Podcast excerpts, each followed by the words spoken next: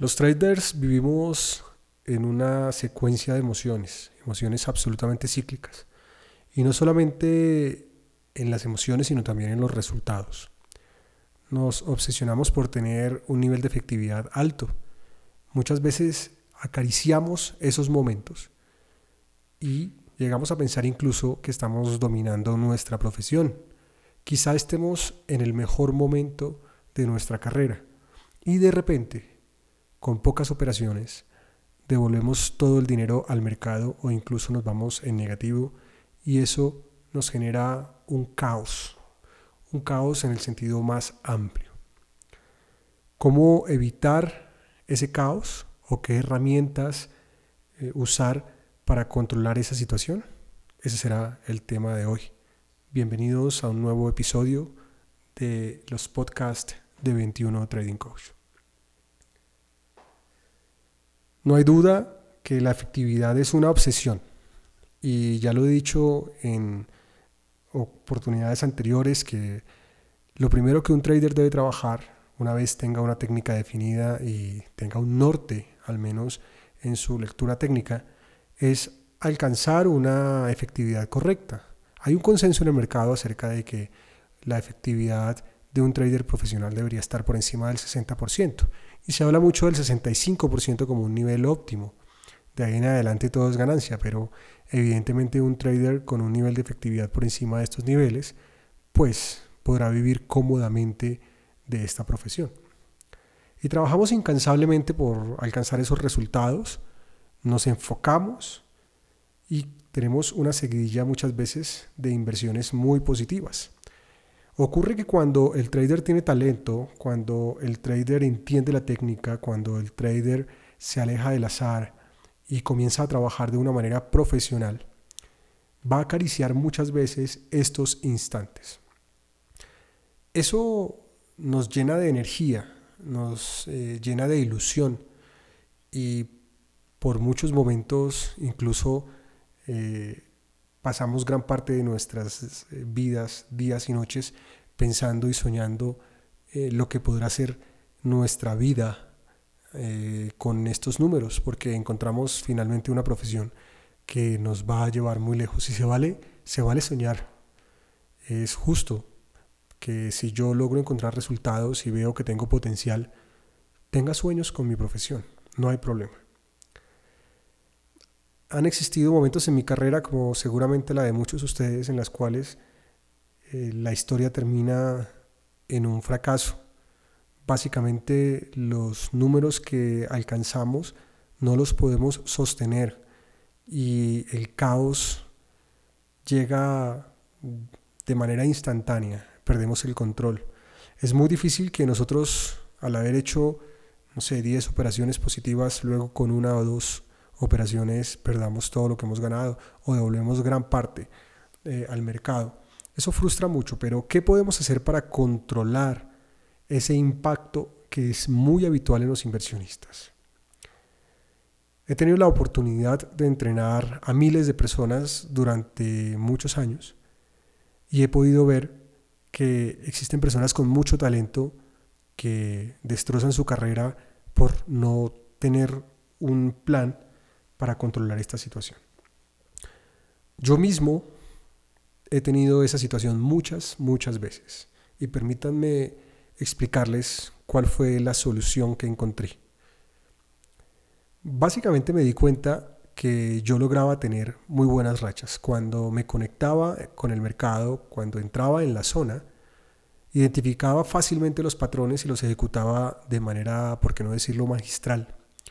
Tomaba utilidades, eh, las operaciones perdedoras eran muy pocas o perdía poco dinero porque utilizo mucho el break-even.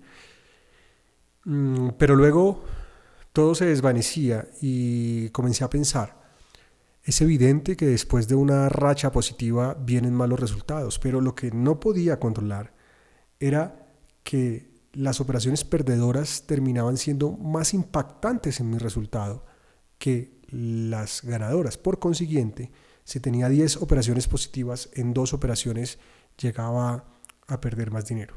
Alguien se puede preguntar, bueno, pero ¿por qué no coloca el stop loss? En la carrera eh, como traders pasan muchas cosas. Los stop loss se colocan, pero a veces se colocan más holgados de lo que deberían o a veces se colocan operaciones con un nivel de riesgo mayor y aunque el stop loss esté relativamente cerca, pues sencillamente no funciona el método porque terminamos perdiendo más dinero del que ganamos. Entonces, aunque el stop loss vaya, muchas veces hay errores no solamente en su ubicación, sino en la cantidad de dinero que perdemos en él. Existe un exceso de confianza cuando vamos mejorando en el trading y eso es inevitable, que lance la primera piedra quien no lo haya vivido. Al identificar esa patología, por llamarlo de alguna manera, me di cuenta que la solución era más simple de la que eh, yo me imaginaba.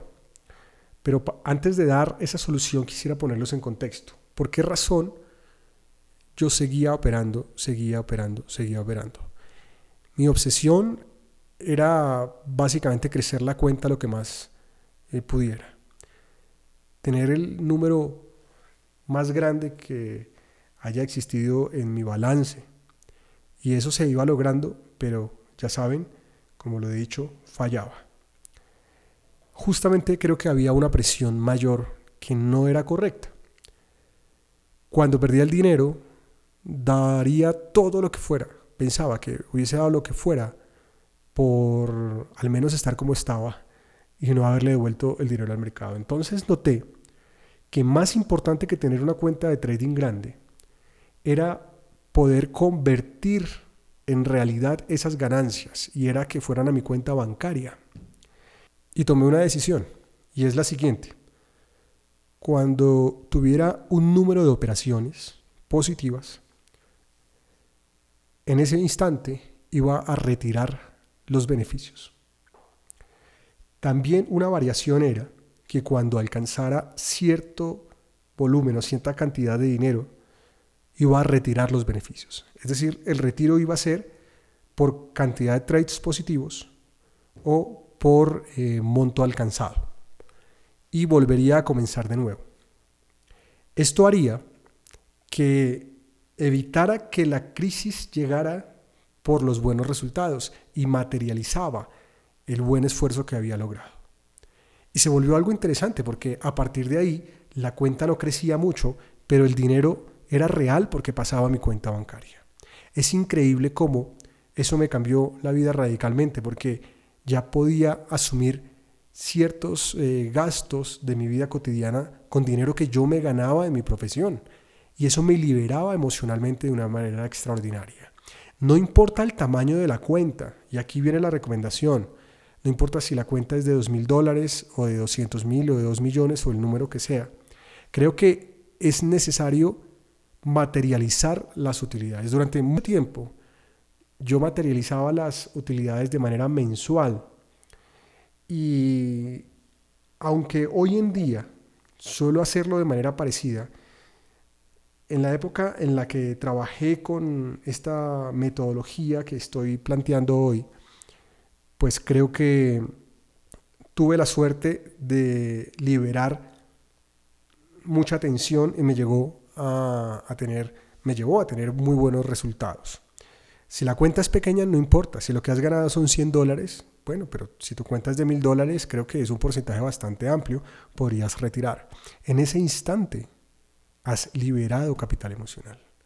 Eres libre y estás orgulloso de lo que has hecho y vuelves a comenzar de cero. Si tu cuenta es de 10 mil o de 100 mil o de un millón, será exactamente igual. Es un consejo muy simple.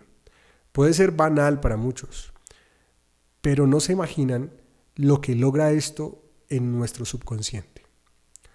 Si nosotros podemos comprar el mercado, pagar al menos un servicio público, podemos eh, comprar unos zapatos, podemos invitar a cenar a alguien que queramos mucho. Con el esfuerzo de nuestro trabajo, eso nos dispara. Nos obsesionamos por tener cuentas muy grandes y a lo mejor haya un momento para eso. Llegará el momento en el que ustedes solamente retirarán una parte y el resto lo reinvertirán. Pero si el trader que me está escuchando está en una fase de ajuste de su técnica, todavía no logra una consistencia eh, correcta, aún no se siente totalmente feliz con sus números, mi sugerencia es que materialice, materialice los beneficios. Estoy seguro que este consejo tan simple los llevará a otro nivel. Soy Eduardo Moreno del equipo 21 Trading Coach y nos vemos en una próxima edición de los podcasts.